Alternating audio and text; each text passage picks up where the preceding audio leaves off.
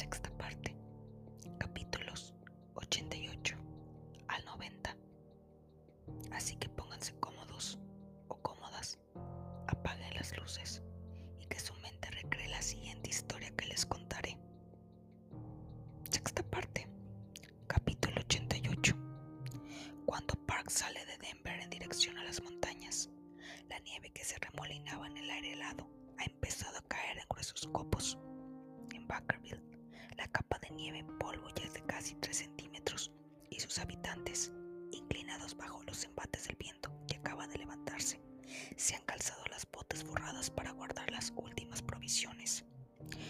Mary prosigue su camino por la Interestatal 70, a pesar de que su trazado sinuoso se borra poco a poco bajo el diluvio de copos. En Bighorn, donde se desvía hacia el sur siguiendo la vía del tren, los arroyos y las aceras han desaparecido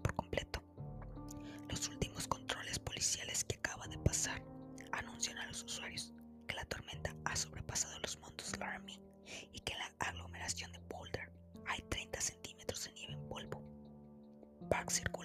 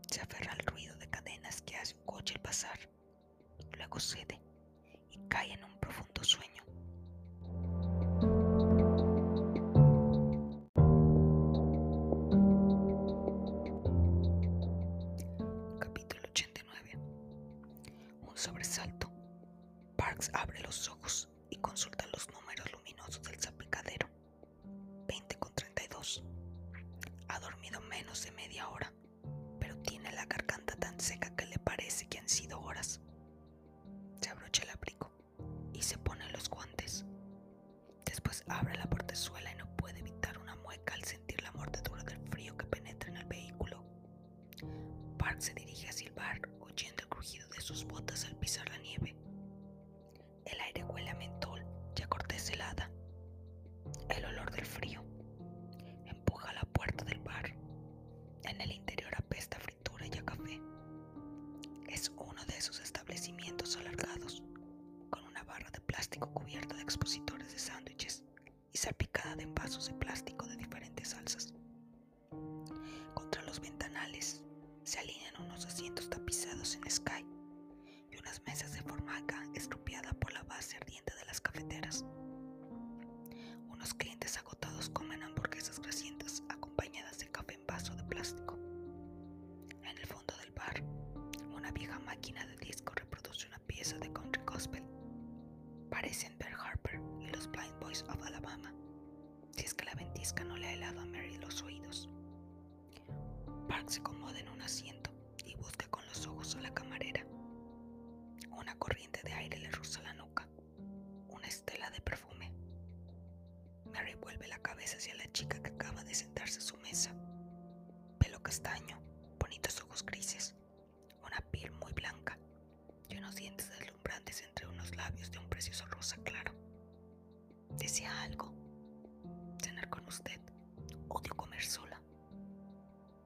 De la chica casa con el encanto con que mueve el cuerpo, suave y decidido. Sin haber sido invitada a hacerlo, se quita el anorak y deja a la vista un jersey de lana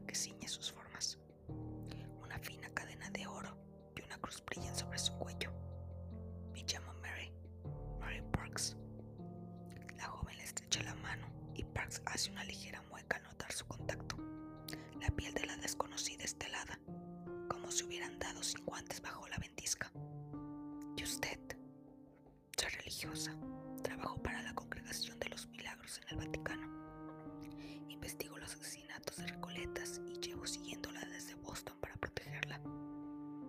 La mano de Park se crispa entre los dedos de la joven religiosa.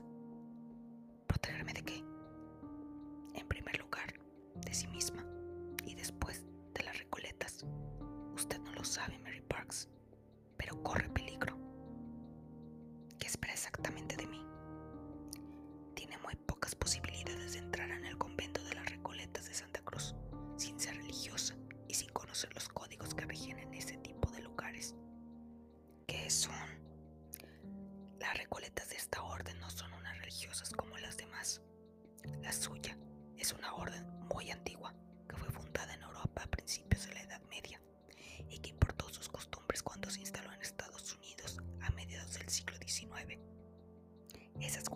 de los manuscritos prohibidos de la Iglesia profesan un culto secreto que usted no puede entender. Desde la noche de los tiempos ha aprendido a desconfiar de todo el mundo y detestan que cualquiera osmie en sus asuntos. Quiere decir que las recoletas estarían dispuestas a matar para preservar su secreto. Eh, digamos que durante su estancia allí dependerá totalmente de ellas. Serán ellas quienes la curarán si tiene un accidente. Ellas las que pedirán socorro si está en peligro de muerte. Debe comprender que los conventos de las Recoletas son antiguos claustros de cimientos profundos y oscuros. Conventos sin electricidad ni agua corriente, donde viven tan retiradas como lo hacían en la Edad Media. Para ellas, el mundo exterior y sus leyes no tienen ningún significado. No conocen la televisión, los periódicos o internet. Créame, Mary Parks, todo puede suceder en esos lugares. ¿Qué me aconseja? No salga nunca de su celda después de la puesta de sol, porque las recoletas no duermen nunca. Espera los oficios para entrar a la biblioteca prohibida y busque las obras que la recoleta asesinada estaba estudiando justo antes de morir. Están en una sala secreta que llaman el infierno. En esos manuscritos se encontrará la clave del enigma. ¿Qué enigma? Tras una larga investigación, hemos llegado a la conclusión que desde hace siglos la Iglesia intenta a toda costa ocultar una mentira, algo que se produjo durante la Tercera Cruzada.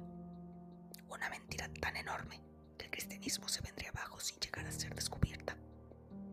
Esa es la verdadera misión de las recoletas, ocultar la gran mentira e impedir que los ladrones de almas se apoderen de ellas. Los ladrones de almas hace unas semanas mis hermanas y yo investigamos en el convento de Santa Cruz, descubrimos varios pasajes del Evangelio de Satán, en los que la recoleta que ha muerto estaba trabajando, unos pergaminos que datan de la Edad Media y que esta orden secretísima estudia desde hace siglos para intentar llegar al manuscrito original. Por eso, la cosa que nos asesinó en Hatesburg mataba a las recoletas. Un miedo atroz se adueña de Parks ¿Qué acaba de decir? Perdón, acaba de decir que esa cosa la asesinó en Hatesburg. Vamos, Mary, todavía no la he entendido.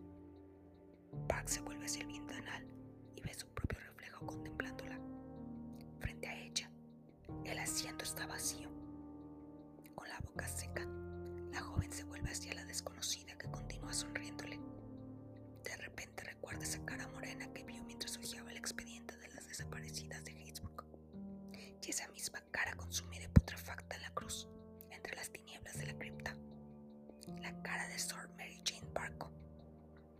Es imposible.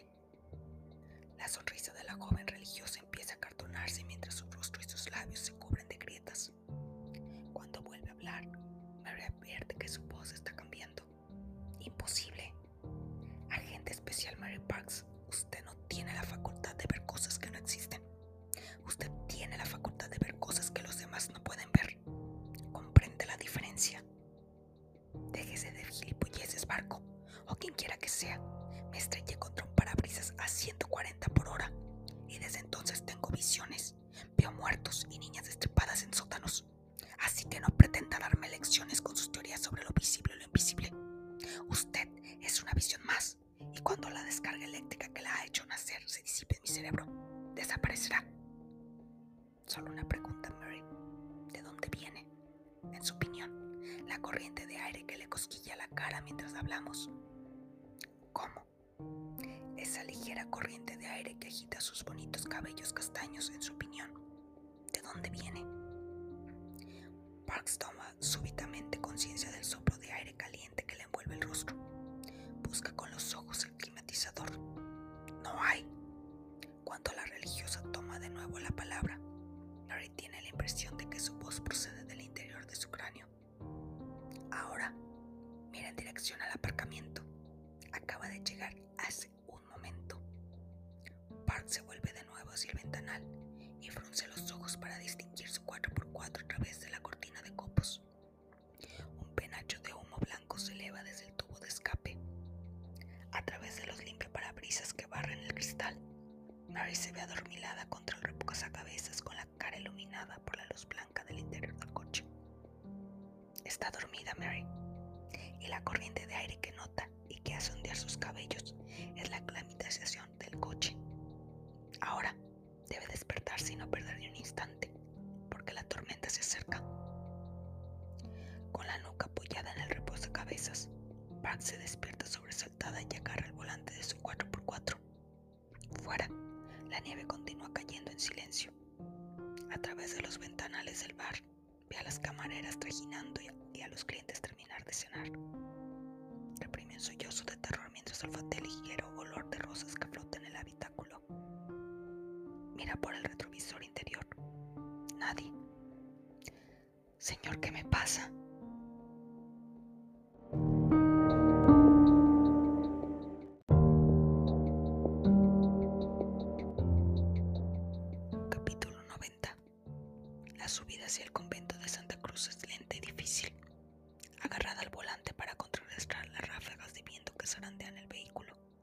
Más